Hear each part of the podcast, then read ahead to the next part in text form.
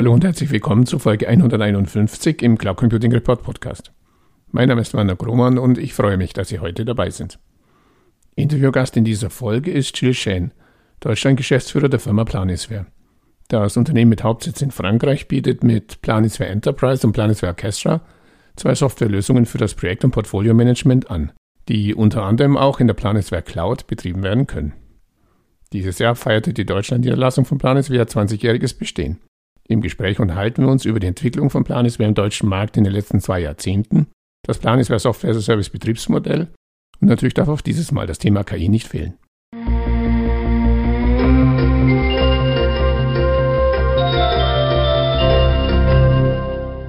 Hallo Herr Shane, herzlich willkommen zum Interview für den Cloud Computing Report Podcast. Zum Einstieg bitte ich Sie, sich in zwei, drei Sätzen vorzustellen. Ich bin Franzose, Marseille geboren, ich habe in Lothringen studiert, äh, Bergbau, Statistik, Informatik und künstliche Intelligenz. Es gab schon den Begriff damals, vor 40 Jahren. Dann habe ich 17 Jahre in Österreich gearbeitet und seit 20 Jahren bin ich in München. Interessant an dieser Stelle, das Thema KI wird, werden wir ist auch noch so müssen, wir, so müssen wir natürlich ansprechen. Äh, sehr interessant, wie Sie sich so, so lange mit diesem Thema beschäftigen. Anlass für unser heutiges Gespräch ist das 20-jährige Bestehen der deutschen Niederlassung von Planisware. Sie waren von Anfang an mit dabei, haben Sie schon gesagt. Können Sie kurz die Entwicklung von Planisware auf dem deutschen Markt in den letzten zwei Jahrzehnten beschreiben? Also ich muss zugeben, die ersten Jahre war schon sehr zäh. Also bin allein gekommen. Ich habe die Unterstützung von Bernhard Wolf, mein Marketingleiter, so relativ früh bekommen. Das hat sehr geholfen. Wir haben uns, wir waren nicht bekannt. Also wir haben versucht, mal Kunden zu gewinnen.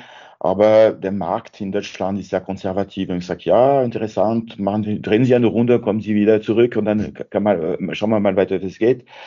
Im Endeffekt, wir haben die ersten Kunden gewonnen, ich glaube nach drei, drei, vier Jahren. Und dann ist es bergauf gegangen. Und die letzten 10, 12, 13 Jahren waren einfach super. Also das ist eine stetige Entwicklung gewesen. Aber wie gesagt, äh, der Markt war relativ konservativ am Anfang unbekannt. Also wir haben viel in Marketing investiert und vor allem wir haben die Kunden, die wir gewonnen haben, gut betreut. Und der deutsche Markt ist ein Referenzmarkt. Das heißt, obwohl wir am Anfang langsam waren, das hat Früchte getragen, weil danach sind die Referenzen gut gewesen. Lassen Sie uns auf das Thema Planisware und Cloud Computing zu sprechen kommen. Sie bieten Ihre beiden Lösungen Planisware Enterprise und Planisware Orchestra auch im Software as a Service Modus an und betreiben dazu die Planisware Cloud. Können Sie das Betriebsmodell und die eigene Cloud etwas näher vorstellen? Also was wir tun, wir mieten im Prinzip Rechenzentren.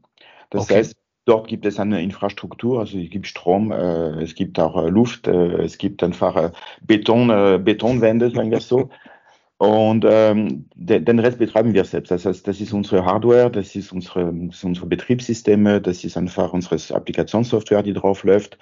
Und diese Rechenzentren sind in Europa, also in Paris, in München, in der Schweiz auch haben wir ein Rechenzentrum, beziehungsweise in den Vereinigten Staaten, also aus den bekannten Gründen mit äh, GDPR und Co. Mhm. Also das heißt, ähm, wir können auch die Infrastruktur sehr schön skalieren, weil im Endeffekt wir brauchen nur quasi die Betonwände und dann die, die Grundfeste. Ja. Nun stellt sich ja immer die Frage aus Anwenderseite, soll ich in die Cloud oder soll ich nicht? Äh, in die Cloud aus Ihrer Sicht und speziell natürlich auch mit dem Anwendungsszenario, das Planisware anbietet? Weshalb sollte sich ein Anwender eben für einen Cloud-Betrieb von Planisware entscheiden? Oder gibt es auf der anderen Seite Anwendungsszenarien, wo Sie selbst als Anbieter sagen, da macht eigentlich ein Cloud-Betrieb noch keinen Sinn? Also zuerst der deutsche Markt war wieder mal hier sehr konservativ. Also wir haben die ersten Cloud-Kunden in der Schweiz gewonnen. Okay. Also die Amerikaner waren zuerst an die Franzosen, die Schweizer und dann die Deutschen danach. Das hat ein paar Jahre gedauert und die Kollegen haben sich immer gewundert, dass wir so wenig SaaS-Kunden haben. Ich sage, ja, was kann ich dafür? Die wollen nicht. Also ich kann sie nicht dazu zwingen. Und die Schwierigkeit ist, dass, ja, dass viele Leute haben Sicherheitsbedenken gehabt, aber es ist einfach IT, IT-Politik war so, ja. Okay. Und am Moment, wo die Kunden sich dafür entscheiden, dann ist es einfach also bei Großkunden ist es inzwischen fast, fast alle sagen, ich gehe, mhm. SaaS ist in Ordnung. Das sind internationale Konzerne, unsere Kunden vor allem. Und das ist, ja, äh, wir alle Kunden, die wir gewonnen haben, die letzten Jahre, so fast alle, würde ich sagen, sind einfach, äh, sind auf SaaS gegangen. Mittelstand, das ist ein bisschen schwieriger, also man merkt äh, einen gewissen Widerstand, weil im Endeffekt, es geht auch um die interne IT um Macht, ja, und mhm. die Angst, äh, die haben Kontrollverlust, also die Angst vor dem Kontrollverlust. die IT-Sicherheitsthemen sind klar super wichtig. Und manchmal bei den Mittelstand fühlen sich die Leute nicht, ja, gut, haben nicht, nicht unbedingt die Kenntnisse, die, die Spezialisten, die denen mhm. helfen. Ja. Und deswegen, mhm die Idee ist, oh, ich habe so viel zu tun und nur dazu muss ich mich um eine SaaS-Lösung kümmern, um okay. Gottes Willen, nein. Also das ist der Widerstand, den wir spüren, mhm. aber ich gehe davon aus, dass in ein paar Jahren, das ist Monate oder Jahren, das ist einfach vorbei. Genauso das ist es auch bei Großkonzernen gewesen. Also quasi eine ähnliche Entwicklung, wie wir sie in anderen Anwendungsszenarien und Bereichen auch sehen. Beim Konzernumfeld haben wir heute Cloud Only oder Cloud First zumindest und im Mittelstand immer noch diese äh, Vorbehalte, was ich interessant finde, wenn Sie sagen, der mittelständische IT-Verantwortliche oder wer man es dann entscheidet, sagt, ich muss mich jetzt auch noch zusätzlich um SaaS kümmern. Äh, eigentlich, wenn man ja den Anbietern folgt, soll ja SaaS dazu führen, dass ich mich, mich weniger weniger kümmern muss. Also so diese Idee von der Software aus der Steckdose, die lässt sich beim deutschen Mittelstand immer noch schlecht verkaufen. Ja, aber die ist nicht wirklich aus der Steckdose. der Haken dabei ist, die, die Verträge sind super komplex. Also, äh, und dann eine IT braucht Spezialisten, braucht Kapazität dafür. Und das heißt, die Verhandlung, also als Beispiel, ein, ein, wir haben Lizenzen verkauft, der Vertrag hat damals vier Seiten gehabt. Jetzt, mhm. äh, wenn wir einen SaaS-Vertrag verkaufen, wir haben um die 40 Seiten. Ja, okay. Also das heißt, äh, hier ist der Engpass vielleicht zuerst die IT, dann ist es einfach die, die, oder der Einkauf, die IT, und dann ist es einfach legal. Also die müssen sich die Dinge anschauen. Also das ist komplexer geworden und die KMUs sind manchmal nicht dafür ausgerüstet. Das ist das Problem. Also die haben nicht die Kapazität. Ich gehe davon aus, dass im Laufe der Zeit diese Verträge langsam Standard werden und mhm. dass die Juristen sich nicht tausend Fragen stellen müssen, dass die IT-Sicherheitsstandards sich etablieren werden und dann, damit wird es einfach flutschen. Aber in der Tat, es ist nicht Software aus der Steckdose, das ist ja. etwas komplexer. Ja, das haben wohl mittlerweile mehrere feststellen müssen. Kommen wir noch ein bisschen zu einer allgemeinen Marktbetrachtung. Klar, DSGVO, GDPR auf der einen Seite, diese gewisse Problematik, ich muss mich dennoch kümmern, dafür brauche ich natürlich auch die entsprechenden Kapazitäten. Auf der anderen Seite natürlich, die letzten 36 Monate waren ja für viele Unternehmen nicht ganz nicht ganz einfach. Zum einen die Pandemie, die ja sicher auch das äh, Cloud-Geschäft etwas befeuert hat, wenn auch bei vielen Unternehmen, wie wir auch feststellen in unseren Gesprächen, eben auch nicht freiwillig, sondern eben etwas äh, erzwungenermaßen. Dann aber natürlich auch die weltweiten Krisen und Fachkräftemangel. Sie sprachen es ja auch schon an. Was nützt mich die tollste Lösung, wenn ich niemanden habe, der mir dabei hilft, das Ganze zu, zu implementieren und, und zu betreiben.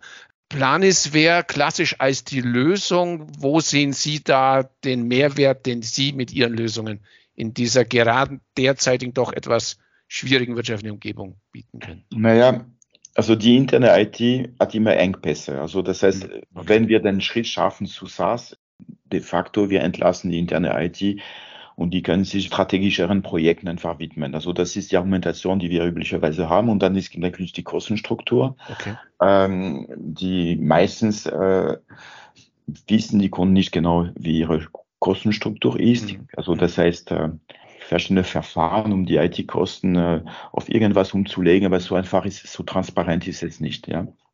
Und wo wir einfach auf jeden Fall besser sind. Also das heißt, wir behaupten, dass wir mindestens genau so billig oder so teuer sind. Also ich sage nicht, dass wir viel billiger sind, aber ich sage, wir sind vergleichbar im vergleichbaren Segment, ja.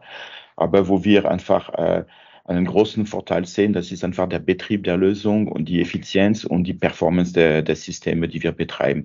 Wir kennen die Applikation, wir können sie optimieren, wir, wir wissen, die, welche Hardware wir brauchen. Wir, wir, also das ist alles aus seiner Hand sozusagen. Und wir müssen uns keine Datenbank teilen mit anderen Systemen, keine Netze teilen und, und, und. Das heißt, der Kunde hat im Prinzip mehr Stabilität, mehr Sicherheit, mehr Performance. Und die Betriebskosten sind, ich sage nicht billiger, das wäre eine Lüge, aber in der vergleichbaren Größe. Aber der bekommt okay. mehr Freiheit für andere Dinge. Das mhm. ist äh, im mhm. Prinzip, wie wir argumentieren. Also dieses alles aus einer Hand ist immer noch ein, ein, ein Vorteil, ist ja auch eigentlich fast ein gewisser äh, Gegenent oder Gegenentwurf zu dem, was ja heute mit Kubernetes, mit Containern, so quasi, du kannst ja alles machen, du musst es halt nur wissen, wie. Sie sagen eher, nee, wir haben die paketierte Lösung, wo er einfach sicher sein kann, der Kunde am Ende, er weiß, was er bekommt. Korrekt, korrekt, ja. Und wir können die wirklich optimieren. Äh, mhm Es ist auch ein Know-how-Thema. Also im Endeffekt, wenn Sie die interne IT anschauen, die haben so viele Systeme zu betreuen und die Frage ist, okay, will ich jetzt einen äh, technischen Administrator bilden für den Betrieb von, von der Planungsverlösung? Äh, vielleicht ist es sinnvoller, ihn für andere äh, mhm. Software-Systeme, die im Hause sind, auszubilden. Und ähm, man spart hier auch was, also ehrlich gesagt, weil wir haben dieses Know-how, wir müssen es nicht noch einmal äh, dem Kunden beibringen. Ja, wir sprachen es in der Vorstellung schon an. Das Thema künstliche Intelligenz darf derzeit eigentlich bei keinem Gespräch über moderne Technologien fehlen. Deswegen ganz direkt die Frage, wie gehen Sie bei Planisware mit dem Thema KI um? Spielt es bereits eine Rolle und wenn ja, welche?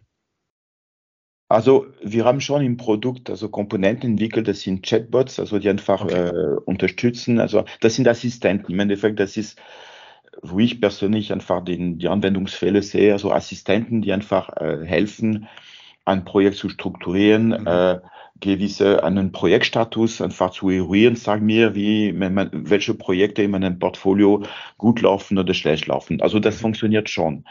Ähm, das große Thema, und das ist das große Thema nicht nur bei uns, sondern bei KI im Allgemeinen, das ist die Qualität der Daten. Also Sie brauchen Daten dafür.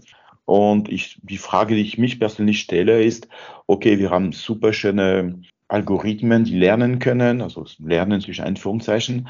Ja. Äh, mit welchen Daten werden sie trainiert? Mhm. Ja? Und äh, im Bereich Projektmanagement, also das ist quasi ein, ein, ein, ein geschlossenes, äh, geschlossener Bereich wie können wir Maschinen dazu bringen, dass sie was lernen und das was, was Wertvolles lernen. Mhm. Der Rest, das ist eine Frage der Schnittstelle. Das ist super, wie die so Roboter sprechen können.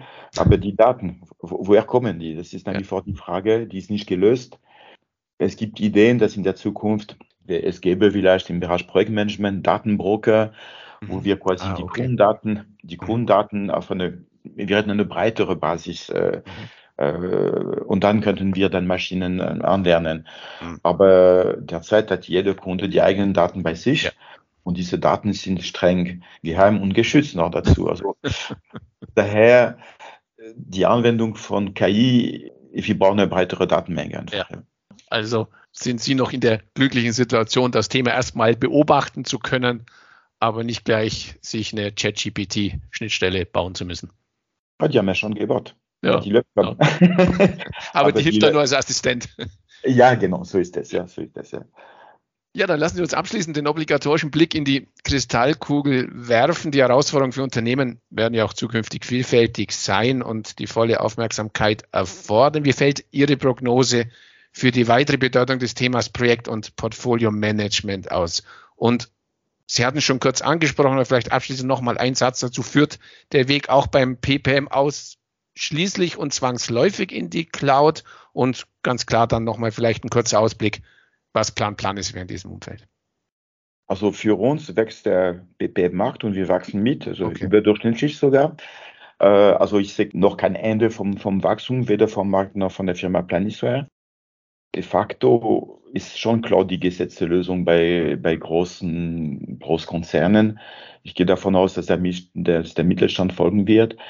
Also es gibt einiges noch zu tun in Bezug auf Schnittstellen. Also wir brauchen Technologie, die einfach einen sicheren Zugriff in das Netzwerk der Kunden ermöglicht oder beziehungsweise, dass die äh, interne IT der Kunden das Gefühl hat, dass wir nicht in die Netzwerke zu tief ja. eindringen. Also das heißt, es gibt technische Lösungen, aber man muss das Ganze in Bewegung setzen.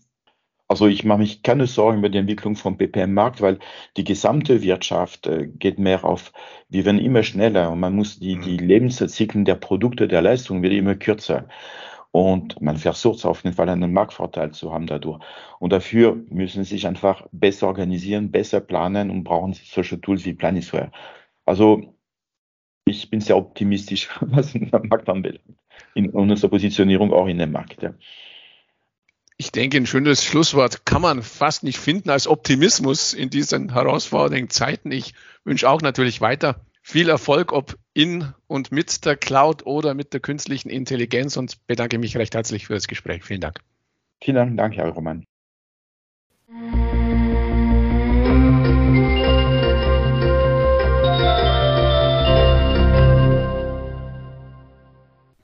An dieser Stelle herzlichen Dank für Ihre Aufmerksamkeit. Die Shownotes zu dieser Folge finden Sie im Cloud Computing Report Podcast unter www.cloud-computing-report.de Podcast-Folge 151.